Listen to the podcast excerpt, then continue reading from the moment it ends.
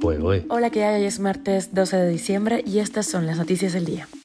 Esto es Cuba a Diario, el podcast de Diario de Cuba con las últimas noticias para los que se van conectando. Ya hablamos del anteproyecto de ley de la empresa estatal socialista. Las compras de Cuba en Estados Unidos vuelven a sorprender, esta vez más de un millón de dólares en reflectores aéreos. Y a las puertas del año 2024, el exilio cubano ha llegado a los parlamentos del mundo. Aumenta el temor entre los cubanos en Guyana. Esto es Cuba a Diario, el podcast noticioso de Diario de Cuba. El anteproyecto de ley de la empresa estatal socialista aprobado por la Asamblea Nacional del Poder Popular, esto fue 20 de septiembre, podría convertirse en la reforma más importante en la institucionalidad económica de Cuba desde el año 1976, pero bueno, si se aplica al pie de la letra. Pero que sea la solución a todos los problemas económicos en Cuba es algo demasiado optimista, según la opinión del analista Pedro Monreal, publicada en antiguo Twitter. El analista llama la atención de que la denominación del nuevo superministerio, Instituto Nacional de Archivos Empresariales Estatales, se asemeje al de una importante institución de la reforma en China que se llama Comisión Estatal para la Supervisión y Administración de los Archivos del Estado. Pero avisó que hay notables diferencias entre ambas instituciones. Por ejemplo, la cubana ejercería las facultades de propietario en todas las empresas estatales, unas 2.009 entidades. La China controla un reducido grupo de 97 empresas, precisó el economista. Cuba a diario. Las cifras de exportaciones de Estados Unidos a Cuba en octubre último mostraron una caída en las adquisiciones de alimentos y la compra de más de un millón de dólares en reflectores aéreos, dispositivos que sirven de apoyo a la navegación de aviones y helicópteros, y cuyo destino tendría que ser por fuerza instalaciones del gobierno cubano.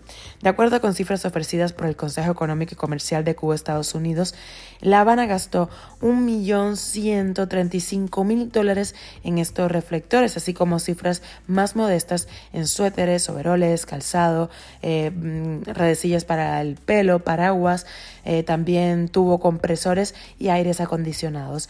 En la lista de industriales de la cesta de la compra del décimo mes del año, entraron además maquinarias de eh, pesaje, camiones de trabajo eléctricos, también máquinas para trabajar materiales duros y piezas de cocina, estufa y hornos.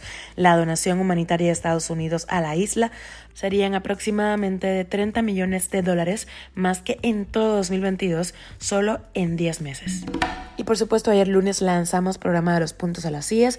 Esta vez hablamos de cómo el exilio cubano se ha logrado articular para llegar a los parlamentos de 18 países más el Vaticano y entregar un documento conjunto que pide, entre otras cosas, la liberación de los presos políticos cubanos.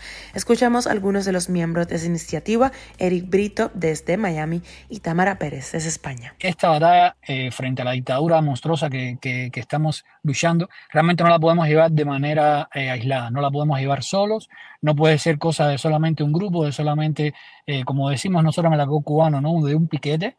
Esto lleva mucho de articulación, lleva mucho de entendimiento, de, de poder a veces aceptar cosas con los que a lo mejor no sería lo ideal que pensamos, pero son las maneras y las formas que tienen otros cubanos que abogan por lo mismo que nosotros.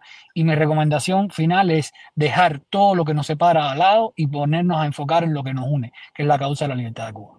Y también quiero decirle a los cubanos de dentro que la política no se hace en las redes sociales, que quienes están haciendo política no son los youtubers que están en la controversia, porque muchas veces las personas dentro de Cuba se desaniman porque piensan que lo que se ve en las redes sociales es la política y la política no se hace ahí. Cuba a diario. A finales de 2016 se cerraron temporalmente los servicios consulares de Estados Unidos en la isla, obligando a miles de cubanos a tramitar su viaje al norte desde un tercer país, siendo elegido por cercanía, por tema de libre visado, a Guyana.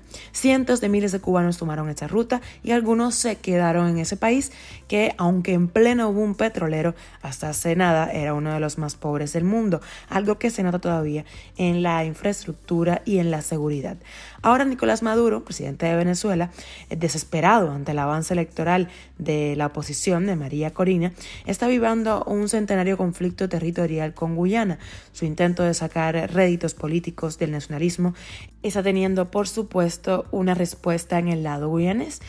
En Guyana hay mucha preocupación porque alberga a más de 40.000 venezolanos y las relaciones entre venezolanos y locales se está tensando, algo que no conviene a los cubanos que viven ahí.